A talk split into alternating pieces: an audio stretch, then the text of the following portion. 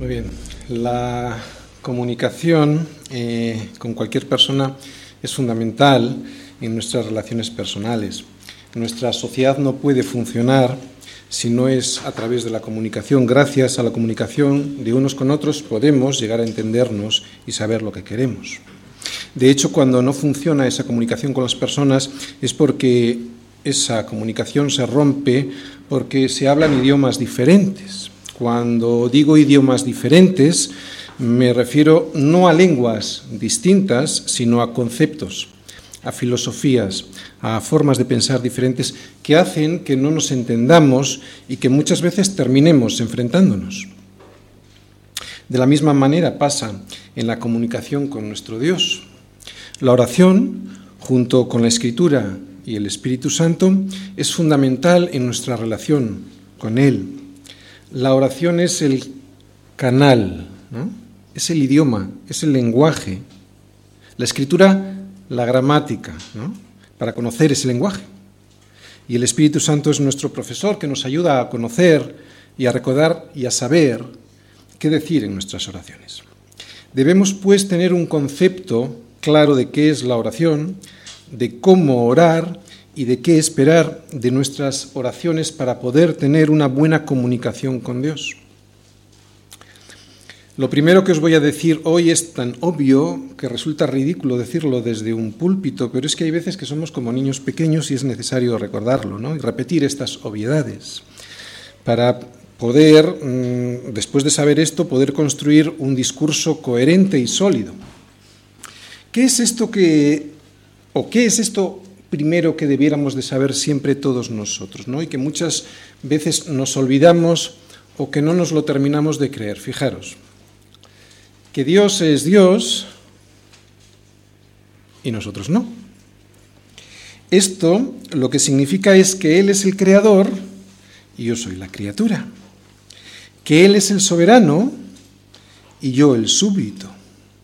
Que Él es el soberano bueno y que yo me voy a beneficiar de su bondad si me someto a su soberanía. Que no se trata de mí, que se trata de Él, que mi relación con Él, eh, en esa relación que yo tengo con Él, yo soy prescindible, es algo que no nos damos cuenta. ¿no? Y que a pesar de eso, Él quiere, Él anhela hacerme partícipe de su soberanía por el puro afecto de su voluntad. Son conceptos que a veces no entendemos bien y pensamos que nosotros somos el centro. Y no es así. Esto es muy importante para entender bien la oración. Los cristianos sabemos que la única manera de poder tener comunión con Dios es a través de Jesucristo y que para eso debemos aceptar su sacrificio vicario en la cruz y de esa manera podremos tener el Espíritu Santo en nuestra vida viviendo y eso lo que hace es que podamos tener una buena, eh, o mejor dicho, un lenguaje que Dios nos puede escuchar y de hecho es el Espíritu Santo el que nos ayuda a orar como conviene. Es importante, por lo tanto, conocer muy bien cuál es este lenguaje que habla el Señor, el que habla el Señor. Porque así, cuando hablemos con Él, podremos comunicarnos con Él de la mejor manera posible, ¿no? Y no terminaremos enfrentándonos con Dios, que es lo que pasa cuando usamos lenguajes diferentes, ¿no? Esperamos, cuando usamos lenguajes diferentes, ¿qué pasa? Pues que esperamos y deseamos cosas que no convienen. La lengua que Dios quiere que usemos con Él, evidentemente no es ni el inglés, ni el español, ni el francés, ¿no? Se llama oración. Y este lenguaje tiene unas reglas de gramática que las podemos aprender en la Biblia y cuyo profesor, como hemos dicho antes, es el Espíritu Santo y que nos ayuda a pedir como conviene. Hoy vamos a ver un pasaje sobre los dos poderes que hay en este mundo, ¿no? el poder de Satanás y el poder de Dios. Y lo que vamos a observar son las diferentes formas de comportamiento y de comunicación que tienen las personas que están gobernadas por uno, por el poder de Satanás, o por otro, por el poder de Dios. ¿no? Así que lo que vamos a ver hoy, pues, es cómo habla el mundo que está gobernado por Satanás y cómo hablan los cristianos que están gobernados por Dios. Vamos a ver todos los versículos de hoy y luego, como siempre en la iglesia, vamos a ir versículo a versículo. Capítulo 12, versículo 1 de Hechos. En aquel mismo tiempo, el rey Herodes echó mano a algunos de la iglesia para matarles. y mató a espada a Jacobo, hermano de Juan. Y viendo que esto había agradado a los judíos, procedió a prender también a Pedro. Eran, entonces los días de los panes sin levadura. Y habiéndole tomado preso, le puso en la cárcel, entregándole a cuatro grupos de cuatro soldados cada uno, para que le custodiasen. Y se proponía sacarle al pueblo después de la Pascua. Así que Pedro estaba custodiado en la cárcel, pero la iglesia hacía oración a Dios por él.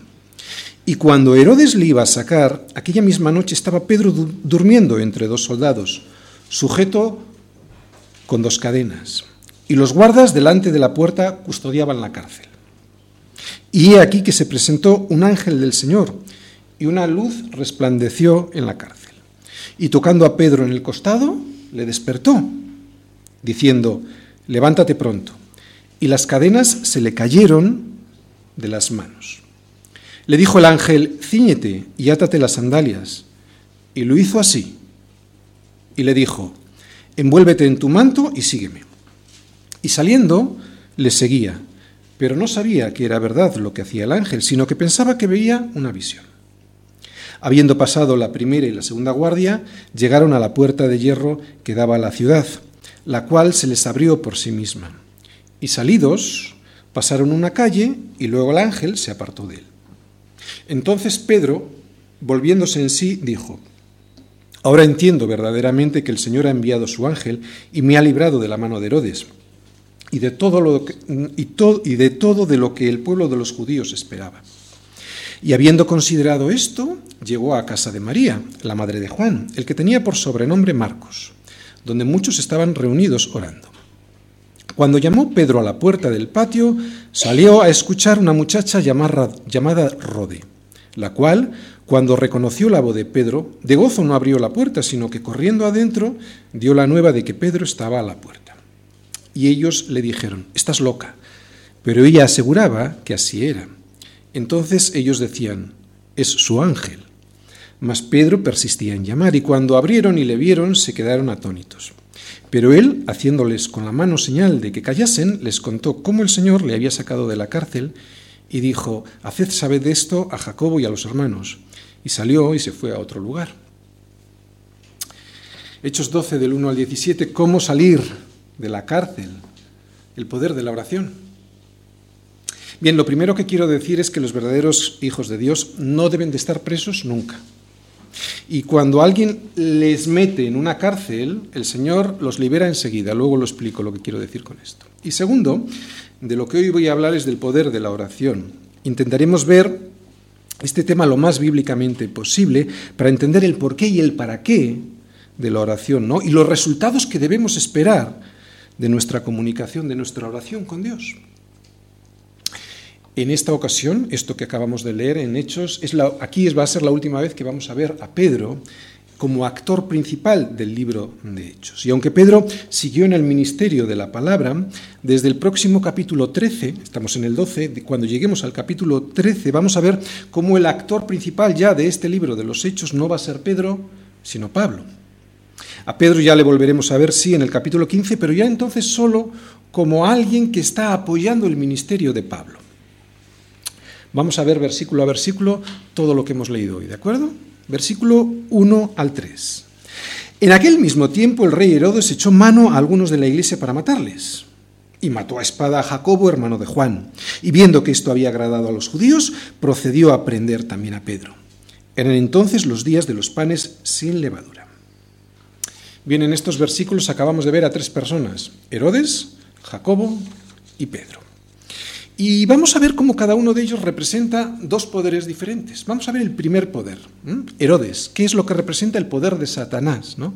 Habla el lenguaje de este siglo. Y es muy interesante porque vamos a ver la diferencia entre uno y otro lenguaje. Este rey Herodes no es el rey Herodes que conocemos y que vimos en Mateo 2 matando a los niños menores de dos años. ¿eh?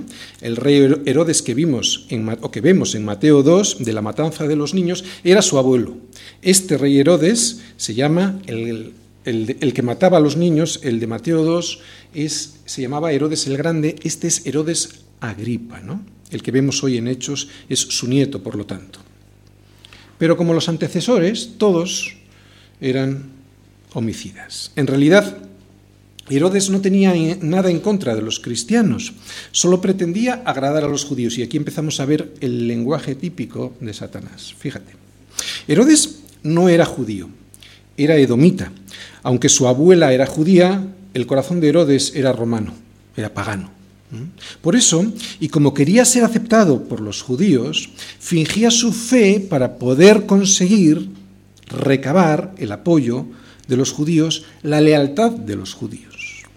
Al matar a Jacobo y al prender a Pedro, Herodes pretendía sacar tajada política y procurarse el favor del pueblo judío, que siempre fue un pueblo muy rebelde, en este caso contra el imperio romano. Y así, de esa manera, poder ganar poder y estima frente a Roma. A Pedro también pretendía matarle, pero al igual que hizo con Jacobo, pero le ocurrió un problema. Como en el momento en el que Herodes tomó la decisión de matar a, Pedro, era la fiesta de los panes sin levadura, y en los tiempos del Nuevo Testamento esta fiesta coincidía prácticamente en el tiempo con la fiesta de la Pascua, y como en la Pascua se prohibía hacer ningún juicio contra nadie, y mucho menos ejecutarle, pues Herodes lo que tuvo que hacer es meterle en la cárcel hasta que terminase la fiesta de la Pascua. Y aquí me voy a salir un poquito del tema, comprobamos cómo el juicio contra nuestro Señor fue una completa ilegalidad, ¿no? Porque en el juicio contra nuestro Señor ocurrieron muchas cosas que no se tenían que haber dado, como por ejemplo se le juzgó en Pascua y no se podía. También se le juzgó por la noche y no se debía haber hecho así, y emitieron sentencia en el mismo momento del juicio sin dejar haber pasado 24 horas. No todo esto fue en el caso del Señor completamente ilegal. Volvemos a Hechos. En estos tres primeros versículos que hemos leído de Hechos vemos cómo es el poder de Satanás y en qué se basa. Fíjate lo que dice ahí. Viendo que esto había agradado a los judíos, procedió a prender también a Pedro. Vemos que en este caso lo que, lo que utiliza el diablo es el asesinato para conseguir un interés propio. Y volvemos a explicarlo. El lenguaje de este siglo siempre busca un medio para conseguir un fin propio. ¿De acuerdo? No le interesaban ni los judíos ni los cristianos, le interesaba el poder. ¿Y cómo podía conseguirlo? Favoreciendo esto. En Juan 10:10 10, el Señor nos dijo, el, el ladrón no viene sino para hurtar, matar y destruir. Yo he venido para que tengan vida y la tengan en abundancia. Así que no te extrañe que este poder de este siglo, sobre todo cuando ve que te has convertido al Señor, cuando ve que te has identificado con Jesucristo, intente robarte tu identidad. ¿Te acuerdas lo que decíamos hace dos domingos? Que intenta robarte tu identidad, que intenta matarte el cuerpo, y hay cristianos que aún hoy siguen siendo asesinados por su fe, y que intenta destruirte, robar, matar, destruir. ¿Qué es lo que intenta destruir? Tu vida, ¿no? Tu matrimonio, tus relaciones personales, etc. Ese es el lenguaje de este siglo. ¿no? Estas serán las cadenas y la cárcel que procurará tenderte el enemigo. Pero luego vamos a ver cómo el poder de Dios y su soberanía es mucho mayor que esto y que debemos confiar en Él. ¿no? Tenemos que tener cuidado, porque de aquí tenemos que aprender algo nosotros. ¿Qué podemos aprender y de qué tenemos que tener cuidado? Pues mira, de no hablar el mismo idioma que Satanás. No hemos de tener cuidado con pretender buscar la aprobación de los hombres antes que la de Dios.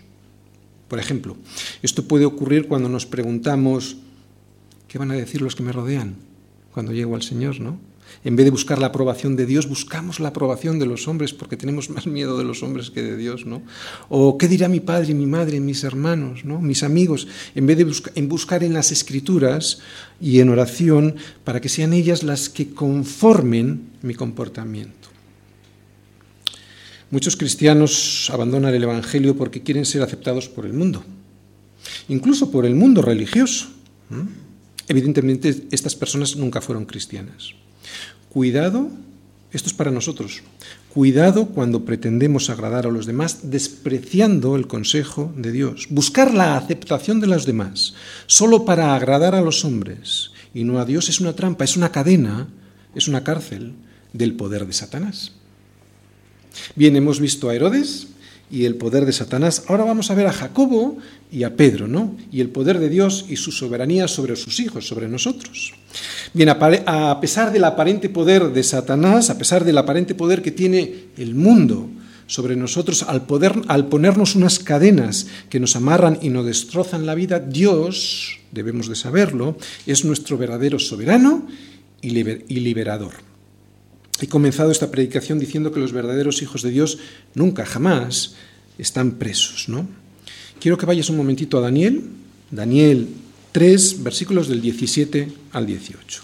Ese pasaje habla eh, del rey Nabucodonosor que hizo una estatua y pretendía que al sonido de unas eh, bueno, arpas y e instrumentos musicales todo el mundo se postrara y adorara. ¿no? Ese es el, vamos a decir, el, el contexto. Vamos a leer Daniel 3 del 17 al 18.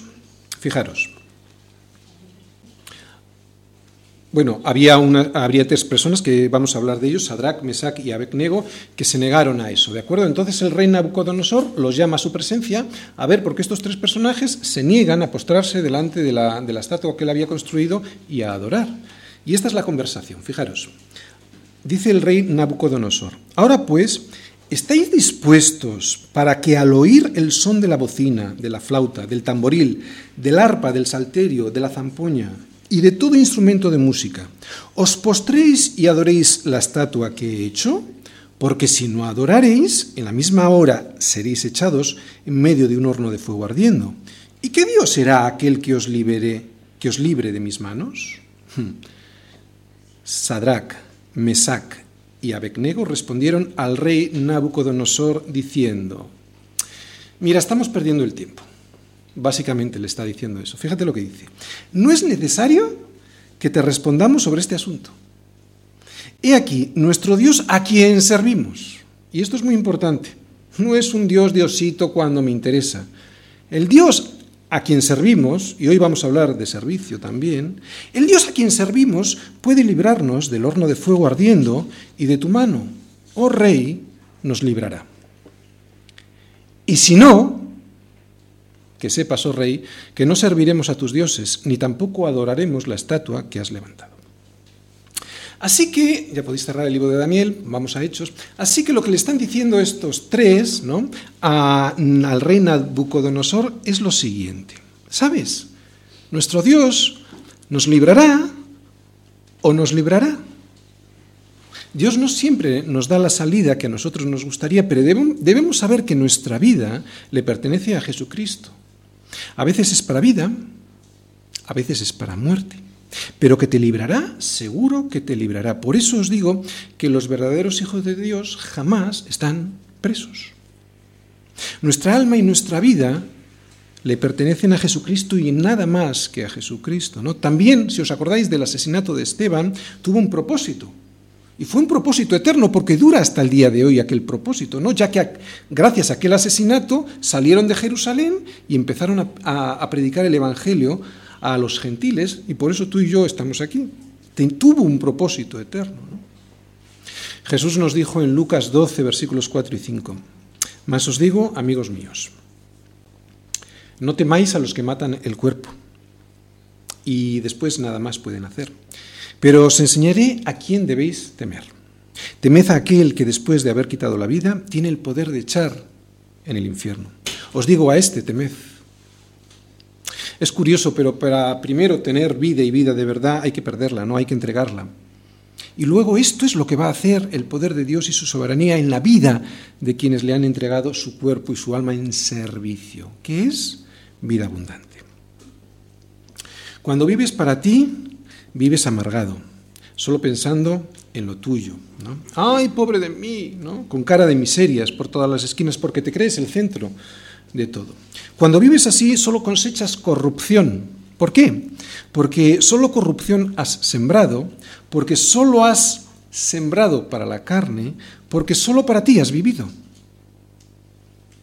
Sin embargo, aquellos que han entregado su vida sirviendo, ¿os acordáis? Nuestro Dios, nuestro Dios a quien servimos, no era cualquier Dios, nuestro Dios a quien servimos.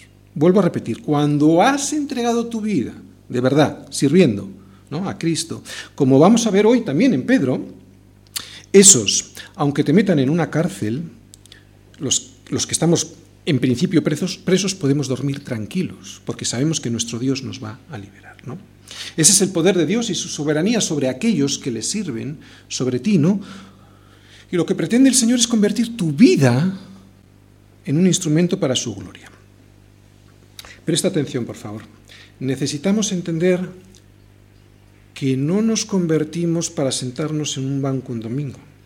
Nos convertimos al Señor para ser un instrumento del Señor para su gloria. Si tu vida no se convierte en un instrumento del Señor para su gloria, tu vida no tiene sentido. Vienes a escuchar la palabra y la palabra te salpica y te sientes bien, porque te refresca. Pero si no solo vienes a escuchar, sino que además te involucras en la palabra, de tu interior correrán ríos de agua viva, ¿no? ¿Te das cuenta de la diferencia entre que te salpique y que de tu interior corran ríos de agua viva?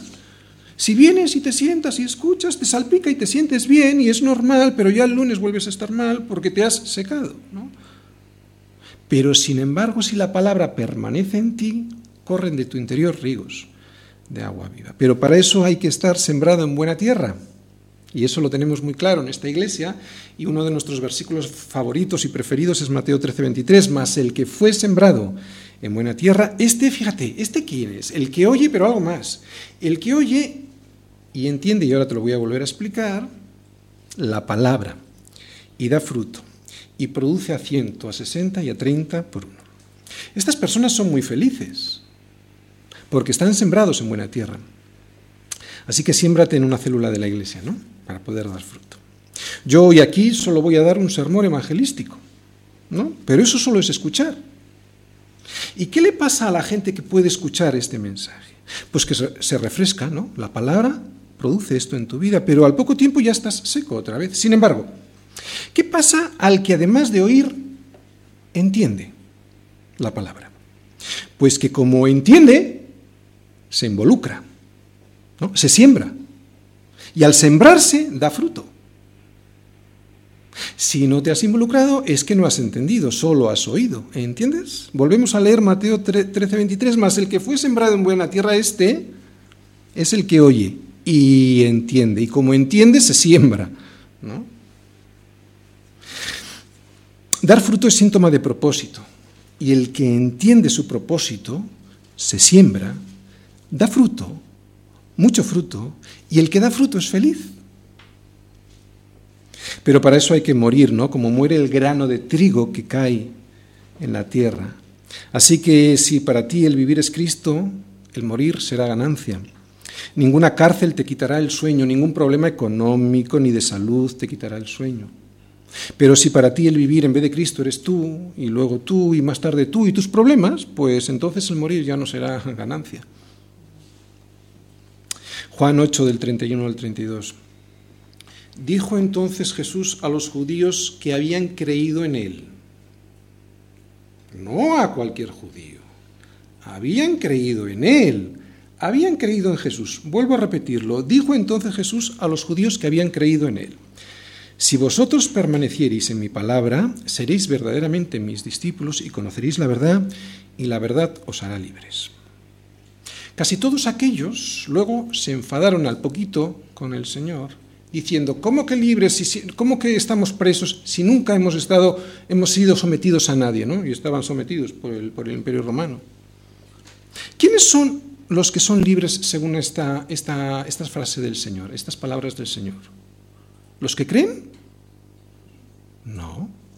Los que después de creer permanecen en su palabra, o sea, los discípulos. Y para permanecer hay que estar sembrado, ¿no? Y solo los que están sembrados pueden dar fruto, mucho fruto, y esos son felices. Esos no están presos porque esos son libres. ¿Y serás libre de qué cárcel? Pues la cárcel, por ejemplo, del rencor, de la envidia, del estrés, de la incertidumbre, del temor, de la depresión, de la soledad, de la angustia. Por ejemplo, la falta de perdón es una cárcel, ¿no? Y no vas a aprender a perdonar si no tienes roce con tus hermanos. Y el roce con tus hermanos no ocurre dos horas sentado los domingos, el roce con tus hermanos está en la comunión unos con otros, y eso es lo que ocurre en las células, en la oración, en las casas. ¿Te das cuenta de la diferencia entre creer y ser discípulo? Dos puntos, la libertad. La libertad de las cadenas y todo por estar sembrado. Y esto es lo que vamos a ver en los, discípulos de hoy, ¿no? De estos versículos de Hechos. Todos eran uno, todos tenían comunión, todos vivían su fe en las casas. Pedro tenía un problema. Pedro tenía unas cadenas, pero dice ahí, bueno, no dice ahí, lo vamos a ver dentro de un momentito en el versículo 5, si os fijáis en el versículo 5, pero la iglesia hacía oración sin cesar a Dios por él, ¿no? Hay gente que quiere tener grandes ministerios en las iglesias. Yo soy cantante, yo soy músico, yo soy consejero. No entienden nada, solo buscan posiciones, solo buscan servirse a sí mismos, no buscan el verdadero servicio a los demás. No quieren comunión, quieren posición, quieren sentirse bien, quieren sentirse piadosamente bien. El poder de Herodes era grande, sin duda, pero el poder de Dios es mayor. Y comienza por la oración, en comunión. No solo unos por otros, sino unos con otros, ¿no? Versículo 4 y habiéndole tomado preso, le puso en la cárcel, entregándole a cuatro grupos de cuatro soldados cada uno, para que le custodiasen y se proponía sacarle al pueblo después de la Pascua. Así que Pedro estaba custodiado en la cárcel, pero la iglesia hacía sin cesar oración a Dios por él. Cuatro grupos de cuatro soldados cada uno significan 16 soldados en total, probablemente en dos turnos, o sea, ocho soldados permanentemente vigilando a Pedro. 16 soldados son muchos soldados, incluso para el peor de los asesinos. ¿no? Normalmente nadie tenía tal cantidad de soldados para vigilarle. Y en este caso no estamos hablando de un peligroso asesino, ¿no? de un delincuente, de alguien peligroso para el imperio romano, ¿no? para la seguridad del imperio. Era Pedro, era un galileo, era un aldeano, era un pueblerino, para entendernos. ¿no? Pero se notaba que había estado con Jesús. ¿Recordáis? Estamos hablando del poder de Satanás y del poder de Dios. Yo veo ahí un montón de soldados porque descubrieron que había estado con Jesús. De alguna manera, esta guardia, como os digo, nos está hablando del poder que ejerce Satanás cuando ve que alguien ha estado con Jesús. Pero hemos de saber que ese poder no es absolutamente nada comparado con el poder de Dios a través de la oración. Señor, tú eres soberano, ¿no? Entonces, si tú eres soberano, ¿por qué he de orar? ¿Por qué orar si la voluntad de Dios se va a hacer sí o sí? La, pregunta podría estar mal hecha. Eh, debería probablemente preguntarse de esta manera, ¿no? ¿Para qué orar si Dios es soberano? ¿Para qué orar si la voluntad de Dios se va a hacer sí o sí? ¿Para qué? Mi opinión es la siguiente, para que tú estés involucrado en su obra. Dios quiere hacerte partícipe de su poder. Él sabe, y nosotros también a través de la palabra, que hay una guerra espiritual, ¿no? Es una lucha que para poder vencer necesitamos su poder, en nuestras fuerzas es imposible. Y ese poder desciende a nosotros a través del canal que es la oración. Santiago 4.3 también lo conocemos muy bien. Pedís y no recibís porque pedís mal para gastar en vuestros deleites. Centrarse en la voluntad de Dios y no en tu voluntad, para gastar en tus deleites, es así como Dios quiere hacerte partícipe de su poder. La oración consiste fundamentalmente en centrarse quién es Él y lo que quiere Él de mí hacer eso mío, lo que Él quiere, hacerlo mío, desearlo, orarlo y pedir que eso se haga y que su voluntad sea hecha. Orar no significa estar afanado en pedir para mí, para que mi voluntad se cumpla, por muy piadosa que parezca, ¿no? sino pedir que la voluntad de Dios sea hecha por encima de mis deseos personales. Vemos que este versículo dice que la iglesia hacía sin cesar oración por él, ¿no? Sin cesar significa que no me canse, que no me canse de pedir. Orar sin cesar no significa que hoy voy a la reunión de oración y la próxima semana no voy, o que esta mañana lo he hecho, pero mañana no sé si lo haré. ¿Sabes cuál es un error muy típico en los cristianos? Yo lo he hecho y lo hacemos muy habitualmente. Ahora lo único que podemos hacer es orar. La oración como el último recurso no es muy bíblica. Es como vivir en mis fuerzas sin contar con Dios y cuando ya no puedo más voy a buscar a Dios para que cumpla lo que yo pretendía. No funciona así. Eso es pedir y no recibir, porque pido para mis deleites. No me interesa saber cuál es la voluntad de Dios, solo me intereso yo. No me interesa su opinión, solo me interesa la mía. Por eso hago mi proyecto de vida y cuando no salen bien las cosas o como a mí me gustan, consulto al Señor. ¿En oración? Eso no es oración. Oración es anhelar su voluntad en mi vida y anhelarla, como dice este versículo, sin cesar, y también en comunión con mi iglesia. No solo cuando tengo una necesidad, no solo cuando me van mal las cosas. Yo creo, sinceramente, que cuando fracasamos en nuestra vida cristiana es porque el poder de Dios, a través de la oración, no lo usamos. Y no lo usamos sin cesar. Dios quiere hacerte partícipe por eso retiene muchas veces sus bendiciones, para hacerte partícipe no solo de la bendición, sino también del canal, o sea, de su propio poder en tu vida. Por eso a veces el poder de Satanás triunfa temporalmente en nuestras vidas, ¿no? Haciendo que las cadenas permanezcan en nuestras vidas cuando debieran haber desaparecido hace tiempo.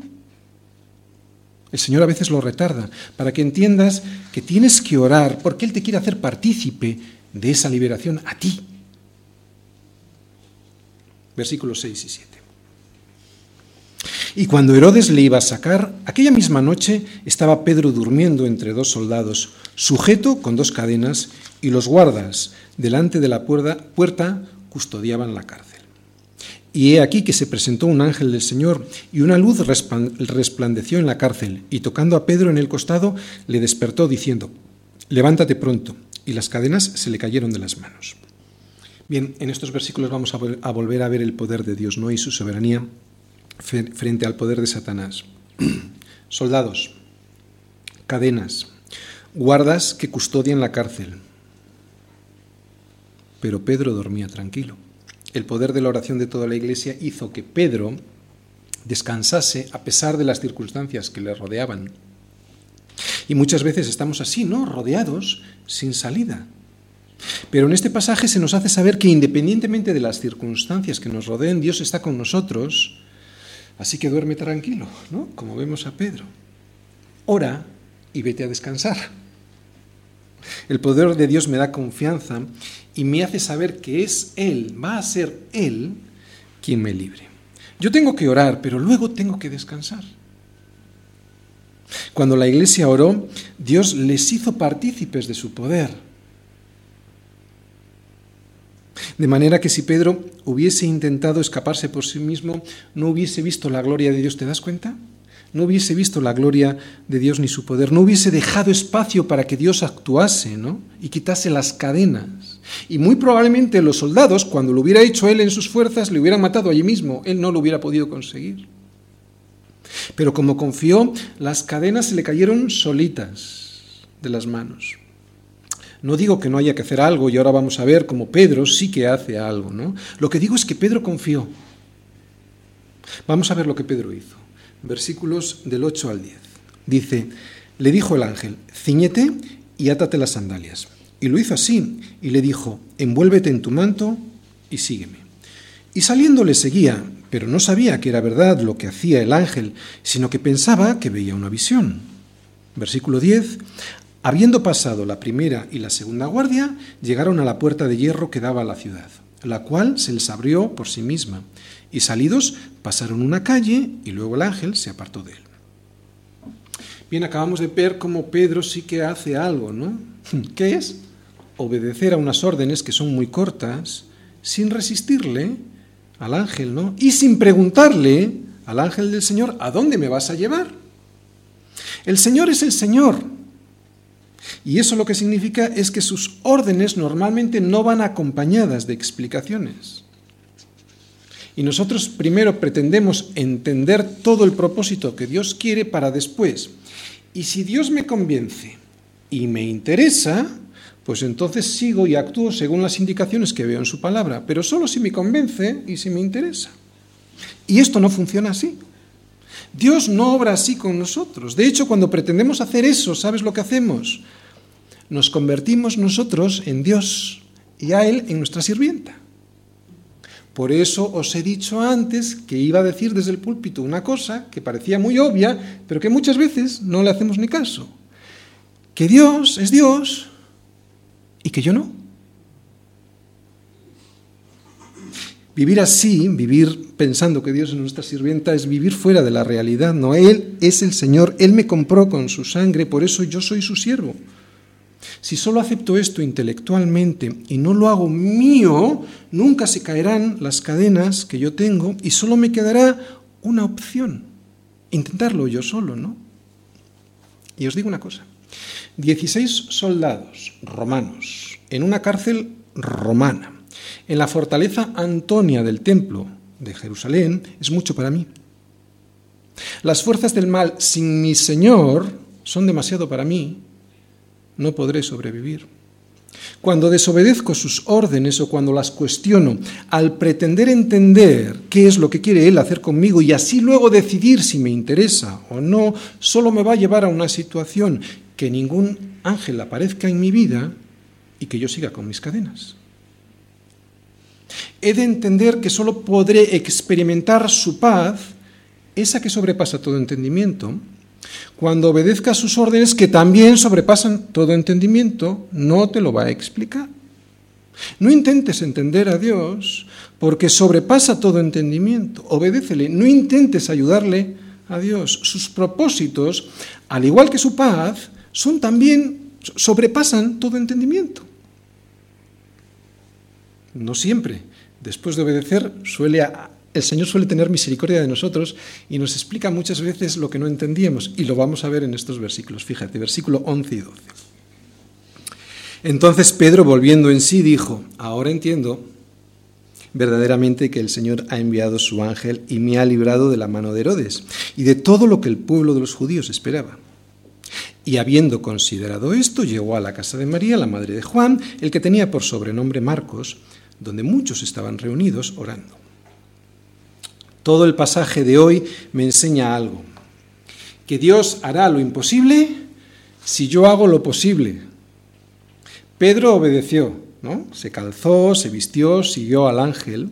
Solo después de eso Dios le quitó las cadenas y le sacó de la cárcel sin que los guardas le parasen ni se enterasen siquiera, ¿no?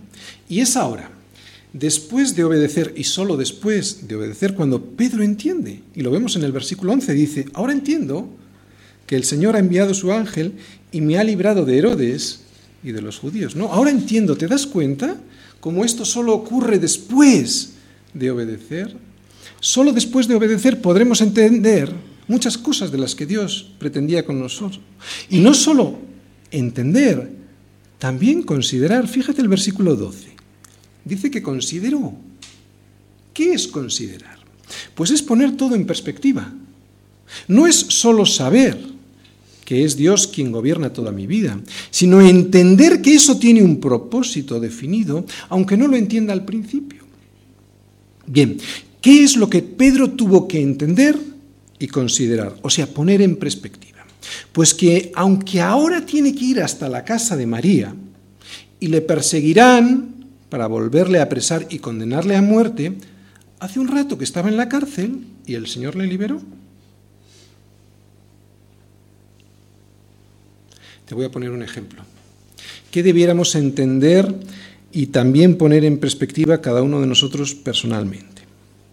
Pues que aunque ahora tengo dificultades, por ejemplo en el pago de mi hipoteca, el mes pasado también las tuve y el Señor me liberó que aunque hoy me duele mi pierna por mala circulación y mi hombro por una inflamación, ayer tenía problemas muy graves digestivos y el Señor me liberó. Estoy poniendo ejemplos míos para que nadie se sienta aludido, ¿no? Que aunque hoy veo problemas en la iglesia, ayer los veía más graves y el Señor nos liberó. Esto es entender y considerar. ¿Entiendes? Pues considera. ¿no? Pon tu vida en perspectiva y dale la gloria a Dios. Qué diferente sería nuestra vida si entendiésemos y considerásemos, y esto es muy importante, lo que Dios ha hecho en nuestras vidas y dejáramos de quejarnos. Cuando te quejas es que no consideras lo que Dios ha hecho en tu vida. ¿Te das cuenta cómo Pedro lo ha hecho? Ha entendido y ha considerado. Qué importante es considerar lo que Dios ha hecho en nuestras vidas. De hecho, vivir en permanente queja es uno de los pecados mayores que podemos cometer. Es no agradecer lo que Dios te da o te quita. En definitiva, es no considerar lo que Dios ha hecho en tu vida. Cuando yo veo y considero lo que Dios ha hecho conmigo, solo siento agradecimiento sin límites y también adoración pura. A pesar de las cárceles que el Señor permitió en mi vida, ahora entiendo por qué lo permitió y considero que eso ha sido muy bueno en mi vida y alabo al Señor. ¿Entiendes? Pues considera. Muchos estaban reunidos orando, vemos en este versículo, ¿no? ¿Dónde estaban orando? Esto es muy importante y en nuestra iglesia. ¿Dónde estaban orando? Pues en casa de María, ¿no? La madre de Juan Marcos, el que escribió el Evangelio de, de Marcos. Resulta que María tenía una célula en su casa y funcionaba. Fíjate si funcionaba, que era de madrugada y seguían orando por la liberación de Pedro, ¿no? Qué interesante.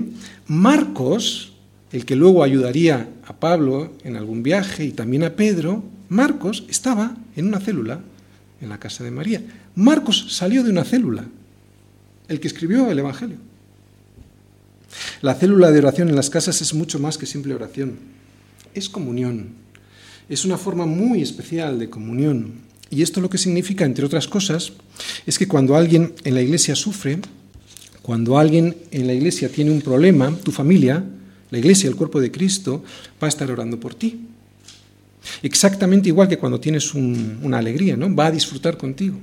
La célula a la que perteneces es el sitio ideal para tener comunión, porque son las personas de la iglesia que más y mejor te conocen, ¿no? Las personas que más y mejor te pueden ayudar en oración. Así que intégrate en una célula de oración. Es la, la única manera de ser, de ser iglesia. Puedes venir a la iglesia, pero no ser iglesia. En las reuniones de oración, además de poner en común nuestros pedidos, hacemos básicamente tres cosas. Entendemos, consideramos y agradecemos. ¿Entendemos qué entendemos? Pues lo que Dios nos ha dicho normalmente el domingo anterior en la predicación de su palabra, ¿no? Consideramos eso que hemos entendido a la luz de su palabra y cómo en nuestra vida nos ha ayudado y agradecemos lo que Dios nos ha dado, ¿no? Y lo que nos ha quitado también. Yo no creo que podamos modificar la voluntad de Dios con la oración sinceramente. Eso significaría que Dios no es soberano. Yo creo que la oración es el privilegio que Dios me da para ser partícipe junto con Él mismo, y esto es un gran privilegio, junto con Él mismo de su voluntad. En la oración bíblica yo me he de enfocar, me he de orientar hacia Él, no, no en mí. Por lo tanto, como he apuntado mi boca hacia la boca de la cual viene toda la bendición hacia Dios, no hacia mi propio interés, sino como he orientado mi boca hacia Dios, va a venir toda la bendición de Dios a mi vida. ¿Por qué? Porque hablo su mismo idioma. Estoy no solo enfocado, sino también orientado. Hablamos el mismo idioma, nos entendemos, no nos vamos a enfadar. Cuando no me dé algo que yo no quiera, no me voy a enfadar porque hablo el mismo idioma, pretendo su buena voluntad en mi vida y entiendo que eso tendrá un, propósito y considero ese buen propósito y le alabo.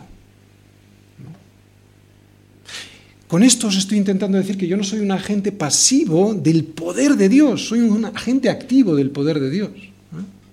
Menospreciamos la oración, ¿no? Cuando es un privilegio lo voy a volver a explicar con otro ejemplo. Mi hijo, cuando quiere que le lleve al aeropuerto, me pide el coche. El coche es la bendición, ¿no? ¿Por qué es la bendición? Porque le, llega, le lleva al sitio que él quiere. Pero además le dejo el privilegio, no siempre, ¿eh? pero bueno, le dejo el privilegio de conducirlo, ¿no? Y de que lo lleve él mismo hacia su destino. Participa del beneficio de llegar al aeropuerto, que es el coche en sí, ¿no? Pero además lo conduce él. ¿Entiendes? La relación que te quiero poner con la oración. Vas a conseguir el propósito de Dios para tu vida, que es bueno, agradable y perfecto, te va a llevar al sitio que quieres, pero además tienes el privilegio, te da el privilegio Dios de que conduzcas también esa voluntad de Dios. Pero hay que seguir unas normas de circulación. Mi hijo tiene que seguir unas normas de circulación, ¿no? Y es que en toda petición al Señor hay unas normas, no vale todo. Por eso, si sigues las, las normas, el coche te va a llevar al sitio correcto y sin accidentes y además disfrutarás de la conducción. Por eso debemos de estar enfocados en la voluntad de Dios, que son las normas que Dios quiere y las vemos en la Escritura para pedir como conviene, no como me interesa a mí o yo creo que me interesa. Versículos 13, 14 y 15. Cuando llamó Pedro a la puerta del patio, salió a escuchar una muchacha llamada Rode la cual, cuando reconoció la voz de Pedro, de gozo no abrió la puerta, sino que corriendo adentro dio la nueva de que Pedro estaba a la puerta. Y ellos le dijeron, estás loca, pero ella aseguraba que así era. Entonces ellos le decían, es su ángel. Lo difícil, salir de la cárcel lo consiguió. lo fácil es que le abrieran la puerta a los hermanos y eso no lo conseguía, ¿no? Le costó más, por lo menos. Déjanos, Rode, ¿No te das cuenta que estamos orando para que Pedro salga de la cárcel? Pero que está aquí. Calla loca, será su ángel, ¿no? Está redactado de forma de chiste. Yo creo que Lucas lo escribe así con algún propósito. Y yo creo que el propósito de este lenguaje chistoso pretende algo, llamar la atención sobre algo que yo creo que pudiera ser lo siguiente. No lo tengo muy claro, pero creo que pudiera ser lo siguiente. ¿Cuál es? Estos discípulos no tenían mucha fe de que, de que Pedro saliera de la cárcel, ¿no? Por eso cuando sale no se lo creen. Y esa, eh, así es a veces también con nosotros, ¿no? Pero hay algo que me gusta de este pasaje, y es lo siguiente, que sí tuvieron la fe suficiente como para ponerse de rodillas, ¿no? Y suplicar por la vida de Pedro. Creo que con lo que vemos en este pasaje es más que suficiente para que Dios haga grandes vidas, perdón, grandes, grandes cosas en nuestras vidas. Solo necesitamos plantar una pequeñita fe, que es como un granito de mostaza, para que los montes se muevan. Versículo 16 y 17. Mas Pedro persistía en llamar, y cuando abrieron y le vieron se quedaron atónitos. Pero él, haciéndoles con la mano señal de que callasen, les contó cómo el Señor le había sacado de la cárcel y dijo, Haced saber esto a Jacobo y a los hermanos, y salió y se fue a otro lugar. Muy bien, esta es la última vez que vamos a ver a Pedro como líder de la iglesia en Jerusalén. Ahora le va a pasar el testigo del liderazgo de esta iglesia, la de Jerusalén, a Jacobo. Jacobo el hermano del Señor, ¿eh? no Jacobo el hermano de Juan, que como hemos visto fue asesinado a espada por Herodes, ¿de acuerdo? Juan y Jacobo, Juan y Santiago, dos discípulos del Señor, que eran hermanos, este Jacobo fue el que fue asesinado a espada. Y sin embargo, este otro Jacobo del que habla ahora Pedro es el hermano del Señor, ¿de acuerdo? El que escribió la carta de Santiago. Bien, como decimos, esta es la última vez que vamos a ver a Pedro como líder de la iglesia. Y esta es la última vez también que veremos que el foco del libro de los Hechos está centrado sobre Pedro y sobre la iglesia de Jerusalén. A partir de ahora, el foco del libro de los Hechos se va a centrar en Pablo y en los gentiles. La última vez que habla Pedro es para decir lo siguiente, el Señor me libró. Qué forma más bonita de terminar una conversación, ¿no? Y casi también toda la actuación de Pedro en el libro de los Hechos. Creo que es un muy buen ejemplo de cómo el Señor nos ha sacado de una cárcel, ¿no? Es un buen ejemplo. ¿Cómo? Pues contándolo. ¿Cómo te escapaste? ¿no? ¿Cómo saliste? Piensa en cualquier cárcel que tienes y que el Señor te libró. ¿Cómo te escapaste? ¿Cómo saliste? No lo hice yo, fue el Señor. En los versículos del próximo domingo veremos todo lo contrario. Veremos la soberbia humana y cómo Dios no la soporta. También veremos que el poder de Dios castiga esa soberbia. Resumen. ¿Cómo puedes escapar de una cárcel? Orando. La oración no es para escucharnos, es para escucharle. No consiste tanto en pedir como en rendirse. Es mucho más que una conversación con Dios, es comunión con Él. La oración no consiste tanto en que, bueno, no consiste en que Él cambie de opinión, sino en que Él cambie la mía. La oración no es para conseguir las cosas de Dios, sino para conseguir al Dios que ha hecho todas las cosas. De hecho, si oramos correctamente, muy probablemente tengamos que orar en contra de los deseos de nuestro corazón, de nuestro engañoso corazón.